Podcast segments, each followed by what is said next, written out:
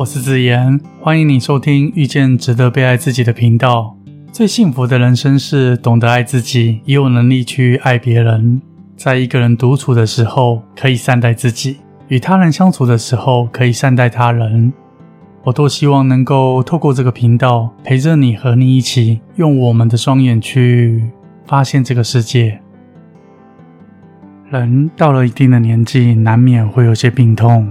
无论是筋骨酸痛、五十肩、晕眩症、肠胃道胀痛、偏头痛、身体倦怠、妇科疾病等等，甚至有些人罹患了癌症或罕见疾病，要如何才能够有效的降低病痛的发生呢？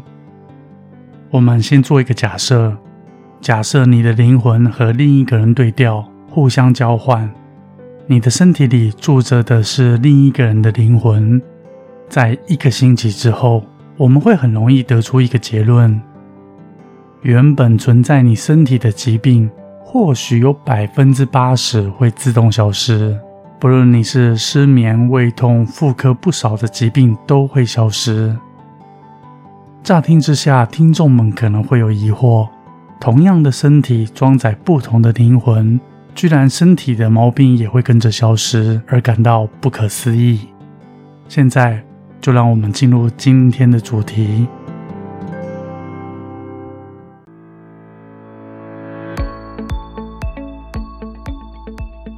同样的身体装载着不同的灵魂，原本身体的毛病也会跟着消失。我刚才所说的，并不是一个假设，而是不少真实存在的案例。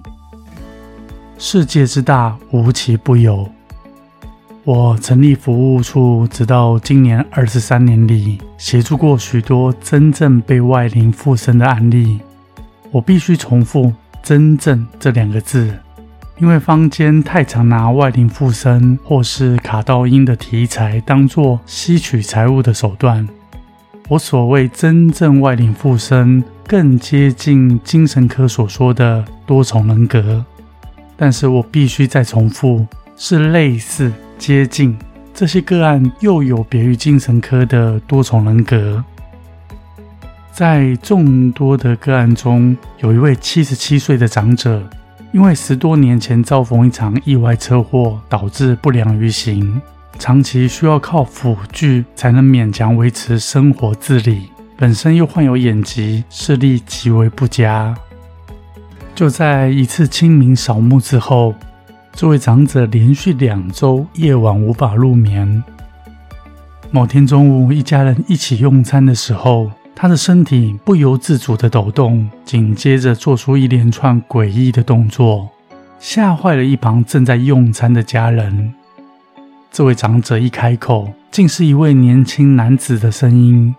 他不断痛斥旁人说：“为何餐桌上没有山猪肉，没有准备啤酒，吃的那么寒酸？”更令一旁家人瞠目结舌的是，已经很久都不良于行的长者，居然能行动自如，还身手敏捷地走到冰箱前，不断地翻箱倒柜，然后砸破烘碗机里的碗盘，鬼吼鬼叫。不一会的时间，又冲到家中对面的便利商店里，大吵大闹地说要买五箱的啤酒。由于他身上没有现金，还跑到隔壁邻居家借钱。最后被家人抬上救护车送进医院。据他家人的描述，这位长者被附身后，不仅身手敏捷、视力意外的好，而且非常爱喝酒，一个晚上可以喝完十几瓶玻璃装的啤酒，和这位长者过往滴酒不沾的性格截然不同。从科学的角度上来说，一位长期不良于行的人，碍于肌肉张力的限制，绝不可能身手敏捷。但是，这位被男子附身的长者却可以身轻如燕，突破生理上的限制，举止行为宛如一位活生生二十多岁的年轻人。这位长者就在我协助告一段落之后，附身在长者的年轻人的灵魂离去。这位长者又恢复到以往的不良于行。需要靠辅具才能勉强维持生活自理。许多类似的个案，共通的特征是，换了灵魂不仅精神层次不同，就连生理机能也会跟着发生了变化，无形中透露出一个现象：当你拥有什么样的精神状态，你就会拥有什么样的身体。更可以这么说，我们身体存在的大大小小的病痛，都只不过是反映出你对生命有多么的无奈。而这些无奈，就像台湾近期发生不同规模的地震。我们都知道，地震的发生来自于地层底下不同性质的板块碰撞，不断的挤压，不断累积出变形的能量，直到超过了岩石层所能忍受的程度，瞬间将这些累积的能量释放出来。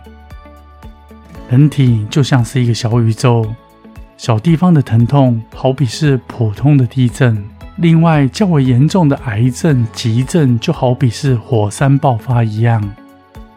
当你的生命里充满了怨怼、委屈、愤怒，都会造成身体极大的负担。这些负向的力量经过时间的累积和汇集，失衡的身体再也无法承载过多的情绪，慢慢的就会演变成病痛、疼痛，就像是地震和火山爆发。我想说，其中压抑自己怨怼和愤怒对健康的伤害最为强大。经常仅仅是对方不理解你、不配合你，然后你就动怒生气了。更糟糕的是，你以为对方知道你不高兴的原因，实际上他根本不知道你为何生气。经常你只是想用愤怒来获得对方的重视。事实上，反而造成更深的误解。无论如何，生气、生闷气都是一种武力。我们居然企图利用武力来换取对方重新重视，这么一来，多半只会引起对方更强势的反弹。我认为，平心静气的对话绝对比使用武器、生闷气、生气来得更有帮助。你也可以这么做。清楚地告知对方，你真正的重视是什么？为什么你如此的重视？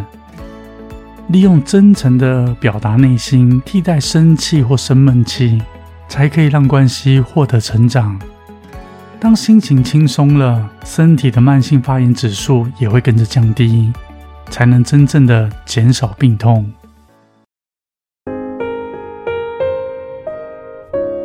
拥有安静又平静的灵魂，才自然养生。当身体毛病多却又医治不好的时候，不如回过头来检视自己是否内心太不平静、太过恐惧。不见得是生理上出了问题，而是心理的负担太大了。因为心理影响到生理，少生气，少生闷气，心平气和。规律作息、习惯运动，才是真正远离病痛、远离癌症的好方法。